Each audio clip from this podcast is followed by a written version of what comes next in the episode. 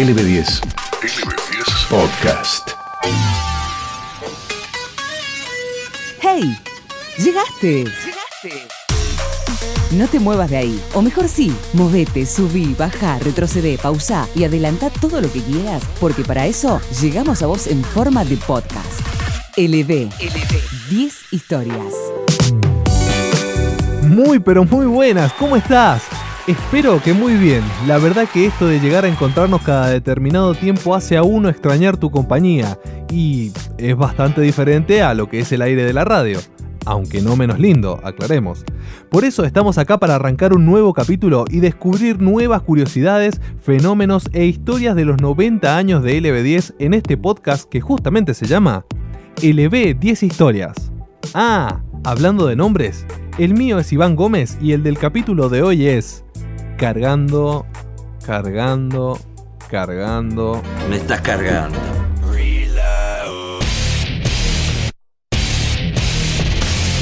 LB, 10 historias. 90 años de aire elevados a la web. Hemos llegado a la mitad de este ciclo de podcast y seguimos repasando todo lo que tiene que ver con la radio y los componentes que la formaron y lo siguen haciendo. Por eso es momento de hablar de la técnica y su función vital para el aire y la relación entre vos y todos los programas que seguís. En capítulos anteriores hablamos que una parte indispensable de cualquier medio es el soporte técnico que debe tener ese mensaje, en este caso auditivo, que necesita para una buena comunicación. Algo así como ese aparato que necesitamos para hablarte y para que vos nos escuches. ¿Con quién estoy hablando? En fin, de tu parte ya sabes que solo basta con tener una radio, un equipo de música, un celu o algo similar con lo que puedas poner FM 104.1 o AM 720. Hasta ahora esto tiene que ver con lo receptivo y estamos de acuerdo. Pero... ¿Y de este lado? ¿Qué hay? Seguro algo te imaginás, ¿no? Un micrófono, algún aparato, algunos cables y algunos botones. Sí, es verdad. Igual nuestra intención, al menos para este capítulo, es ahondar en este universo y en todos los avances que se realizaron desde aquella primera transmisión de Los Locos de la Azotea. Vení, subí a la patineta voladora que vamos a dar este recorrido siguiendo estos cables que se ven por acá. A ver, a ver, ¿arrancamos? Y le vemos. Mirá, el recorrido empieza justamente por esta estación donde se puede ver un micrófono, una mesa, paredes con esponjas y un cartel rojo que dice aire. Uy, está encendido. Mejor bajemos la voz así no se filtra ningún ruido. ¿Y si a esta estación le ponemos estudio? ¿Qué te parece? Bueno, sigamos recorrido, así mejor podemos hablar bien. Ahora sí, seguimos viaje y según nos marcan los cables, hemos llegado a esta próxima estación en donde se ven muchos botones algunas perillas que suben y bajan, otras que giran, en fin, muchos controles, como justamente podremos llamar este lugar. Pero, ¿quién está en este lugar? Ah, y sí, mirá, acá mandan los llamados operadores.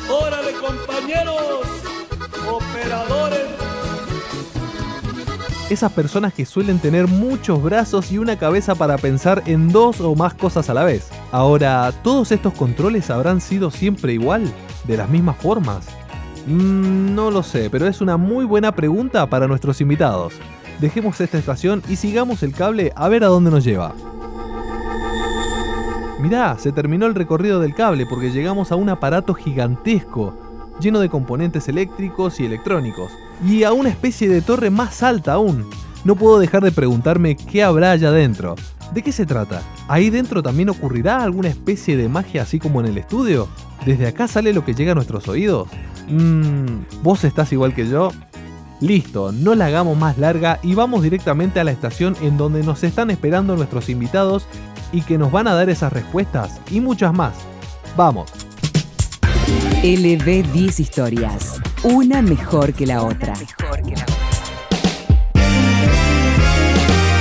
Bueno, amigo, amiga, llegamos nuevamente a la estación donde nos esperan ellos, los invitados, eh, a quienes nos van a contar un montón de cosas, un montón de historias eh, y vamos a ver si tienen algunas curiosidades para contarnos. Y como este capítulo se trata sobre la técnica y sobre todos los elementos que hacen funcionar a la radio, ¿quién mejor que él, que es técnico y encargado, vamos a decirlo así, de que todo marche en orden? Estamos hablando de Sergio Ciccinelli. ¿Cómo estás, Sergio? Bien, todo bien, Iván. ¿Vos cómo estás? Perfecto, eh, y muy contentos de que estés acá en el podcast y que seas parte obviamente de LB10. Está bien, igualmente, igualmente está bueno participar y contar un poco cómo se hace la radio detrás de, bambalinas, ¿no? Lo que la gente no puede ver y sí puede disfrutar a la hora de escuchar todo lo que propone y comunica la radio. Nos está esperando él, quien es ingeniero y está presente desde hace ya un tiempo en LB10. Estamos hablando de Adrián Prado. ¿Cómo estás, Adrián? Hola Iván, ¿qué tal? ¿Cómo te va? Pero muy bien. Bueno, vamos a comenzar con las preguntas y siempre decimos que hoy tenemos toda la tecnología en nuestras manos y para distintas necesidades solo basta con abrir una aplicación en especial. ¿Cómo era hace, por ejemplo, 30 años atrás entrar a un control de radio? ¿Qué nos podíamos encontrar en cuanto a lo técnico? Bueno, como bien vos lo decís, la tecnología evolucionó y hace 30 años atrás, que es más o menos la cantidad de años que yo trabajo en la radio, eh, lo que se encontraban eran equipos más voluminosos, ¿no? Porque no existía la era CD y todo lo hacíamos a través de disco de pasta, entonces ya teníamos bandejas giradiscos para poder poner música eh, y habían lo que se llaman eh, eh, grabadores de cinta abierta, esto que se ve en la tele que tienen dos carretes grandes que sabemos ver en las pelis y demás. Bueno, eso se llama, son grabadores, grabadores de cinta abierta y habían caseteras, había, entonces el espacio físico era mucho más grande, ¿no? La consola era más grande, eh, necesitabas mucho más para poder hacer una radio. Era un poco más complejo que el día de hoy, donde todo se ha simplificado. Teniendo un ordenador o una PC de, escritorio, se simplifica. Eh, ahí tenés música, tenés tanda comercial, tenés, podés grabar. Eh, eso era ante todo por implementos distintos, distintos equipos, y de esa forma se lograba. Cada uno tenía que estar conectado a la consola, ¿no? Entonces había más equipos para lograr una sola función que hoy en día con un software de automatización, como los que hay comunes en el mercado, se simplifica toda esa tarea. ¿no? Mm, eh, no simplifica tanto la tarea del operador porque antes si bien tenías que estar atento a distintos equipos, ahora tenés todo en uno, entonces tenés que tener en claro dónde está la tanda, dónde están los efectos, dónde está la música. ¿Cuáles son, por empezar, los elementos mínimos y básicos para lograr emitir un sonido radiofónico?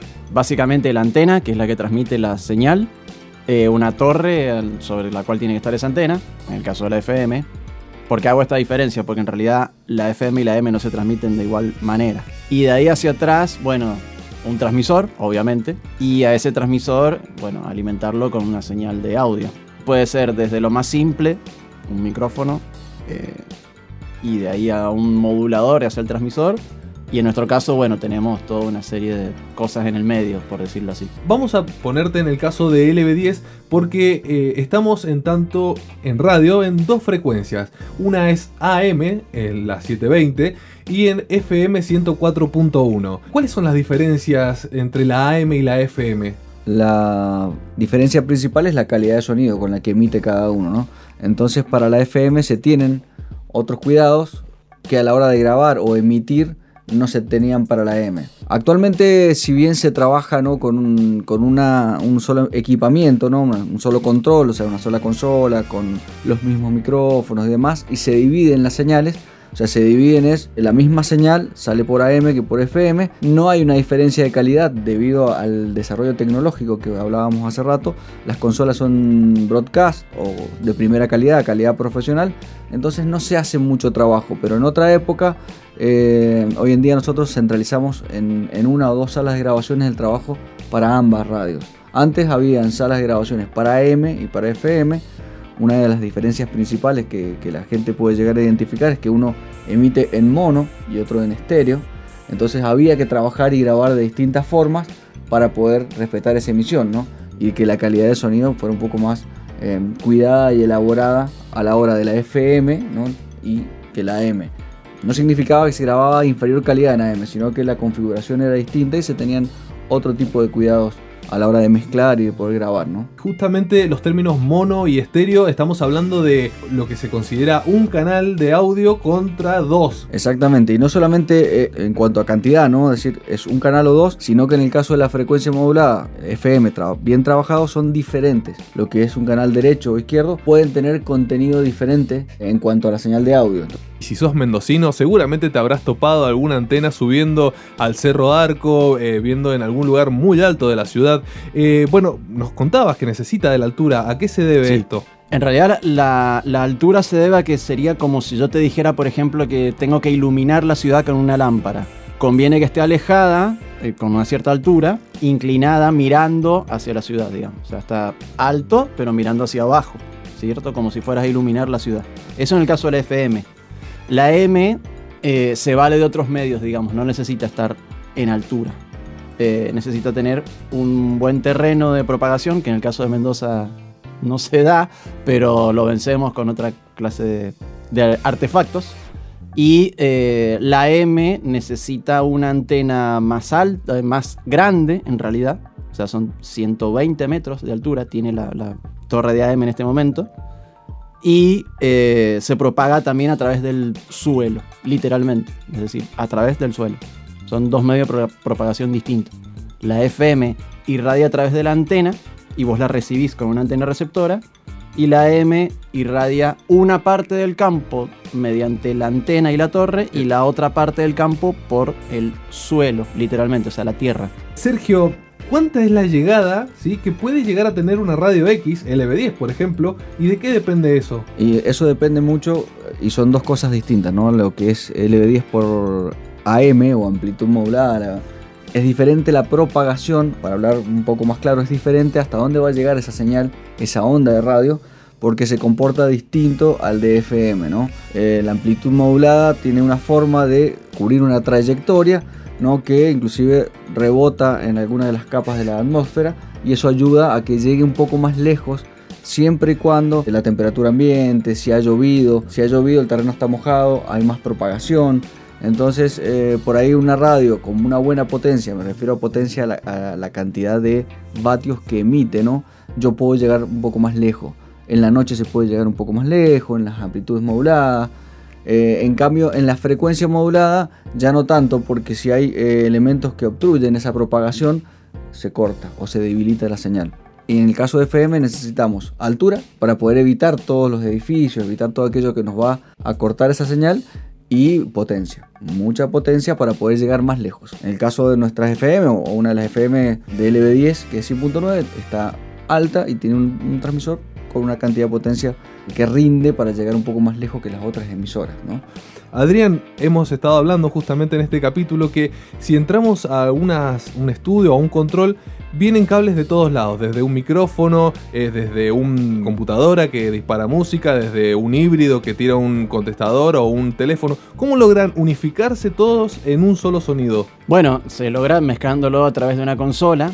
Como te decía recién, puede ser de lo más elemental. Ahora que está también se está poniendo bastante de moda esta cuestión de los podcasts o incluso radio online, que ya no hace falta que tenga los elementos que decíamos recién. Una persona, por ejemplo, puede estar hablando con su micrófono y poner su música en una consola que tendrá que mezclar esas dos cosas y nada más. En nuestro caso, bueno, ya ser un medio más importante, tenemos varios locutores hablando, varias opciones para poner música o audios o qué sé yo, varias computadoras y a su vez tenemos podemos tomar la señal de la televisión, señal de canales de Buenos Aires, señales de streaming por internet, bueno, en fin. Eso hace que la consola tenga que ser ya un poquito más grande. El operador se encarga de, de- de realizar esa mezcla, por decirlo así. Bueno, Sergio, ¿qué es este ruido que estás escuchando en este momento?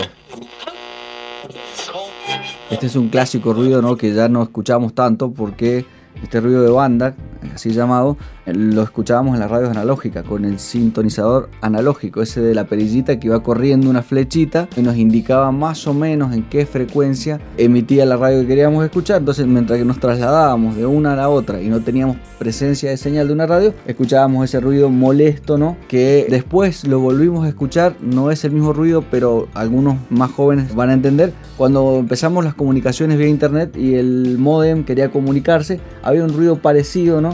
Hasta que establecía la comunicación se cortaba ese ruido. Con la radio es lo mismo, hasta que yo puedo hacer un barrido ¿no? con ese eh, selector manual de perilla que corría una flechita, hasta que yo encontraba una señal, ese ruido no, no paraba ¿no? y era un tanto molesto. ¿no? Pero ya no lo tenemos tanto porque hemos pasado a sintonizadores digitales, donde pulsando un botoncito, ¿no?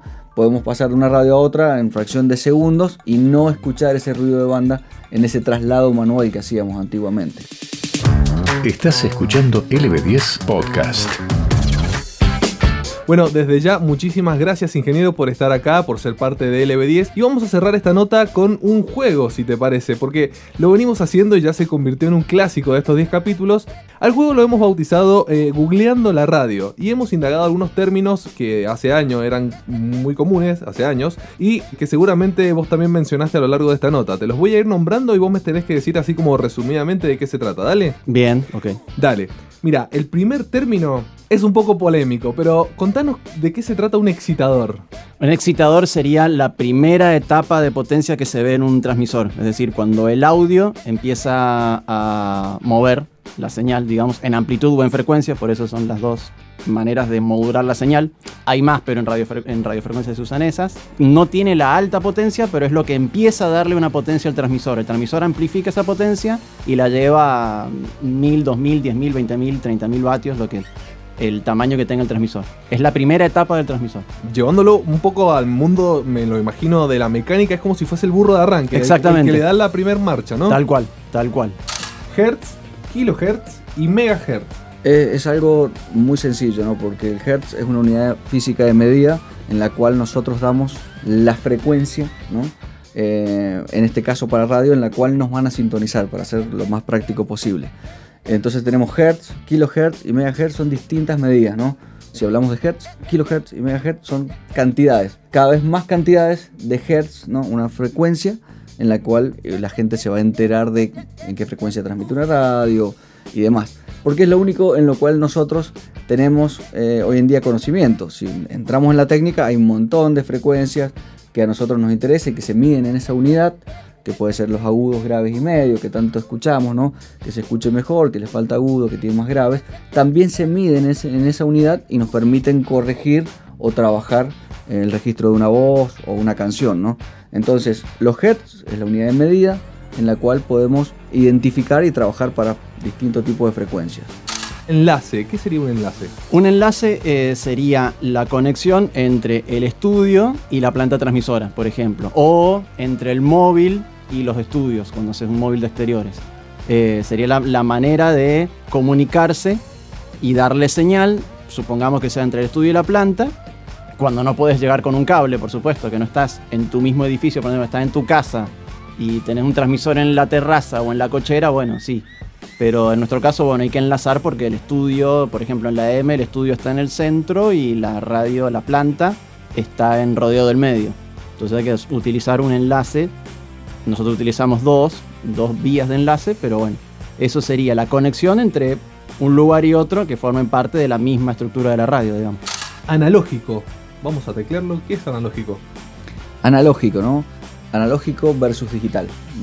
El registro analógico de las cosas tenía que ver con algo más ligado a la técnica, el hardware que procesaba y que eh, delimitaba mi señal. En el, en el digital interviene cierta cantidad de hardware, pero lo que yo hago es codificar esa información a bits o bytes, depende de la cantidad, pero sí en un código binario y esa información se transfiere analógico, era una señal que yo podía escuchar. En el cambio del digital lo que paso es, pasa a codificarse después la vuelvo a decodificar. Analógico es más antiguo, digital es algo más nuevo.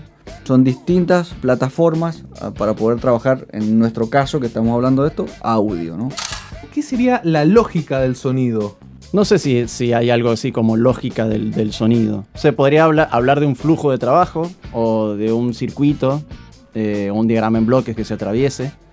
¿Qué es lo que es espectro radioeléctrico? El espectro radioeléctrico es donde se propagan o donde podemos ver la cantidad de frecuencias en las que vamos a utilizar. Algunas para el espectro y algunas frecuencias que están reservadas para radiodifusión hay otras para fines militares, hay otras para investigación y demás. ¿no? Y ese espectro eh, yo puedo usar, y ahí un ejemplo práctico es eh, la FM del EB10 104.1 está en esa frecuencia dentro de un espectro utilizado para la radiodifusión. Después, insisto, hay para otros fines, inclusive hasta para fines de, medicina, investigación. Ese espectro regulado y medido por la ciencia me, me permite en distintos lugares donde yo pueda ubicarme a distintas frecuencias para qué uso le puedo dar, ¿no? Ese es un ordenamiento porque si no yo pongo una radio en cualquier frecuencia y hoy en día hay ciertas frecuencias que se utilizan para la medicina. Entonces, no, para no interferirlas, yo tengo que comprar un equipo que esté en las frecuencias para el uso que le voy a dar. Entonces, es un lienzo, por así decirlo, donde hay una cantidad de frecuencias delimitadas y ordenadas para distintos usos en la vida cotidiana. ¿no? Muchísimas gracias Sergio por estar eh, nuevamente y bueno, y por ser parte de todo esto. No, no, no, es un placer realmente poder explicar de alguna forma, ya que eh, es más complejo ¿no? el tema técnico, ah, y compartir con las personas, con todos los oyentes del podcast y que quieren conocer la historia de la radio, lo que pasa detrás de la radio, el simple hecho de ir a darle power y poder escuchar música y entretenimiento y compañía. Bueno, Adrián, muchísimas gracias nuevamente por esta nota, por aclararnos un montón de dudas que hemos tenido a lo largo de esta charla y bueno, por ser parte de la radio. Bueno, gracias a vos, Iván. Vos que estás del otro lado, ¿te parece si agarramos todos y seguimos?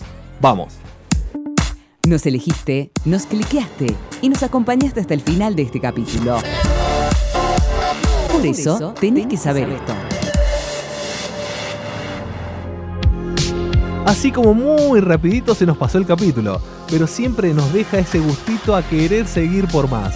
No te olvides que podés comentar en nuestras redes sociales y en la página de LB10 así como también podés dejarnos tu like en YouTube y en Spotify. De paso nos seguís y seguimos elevando juntos. ¿Terminaste allá arriba? ¿Terminaste allá arriba? Ahora escucha lo que vamos a elevar para vos en el próximo capítulo.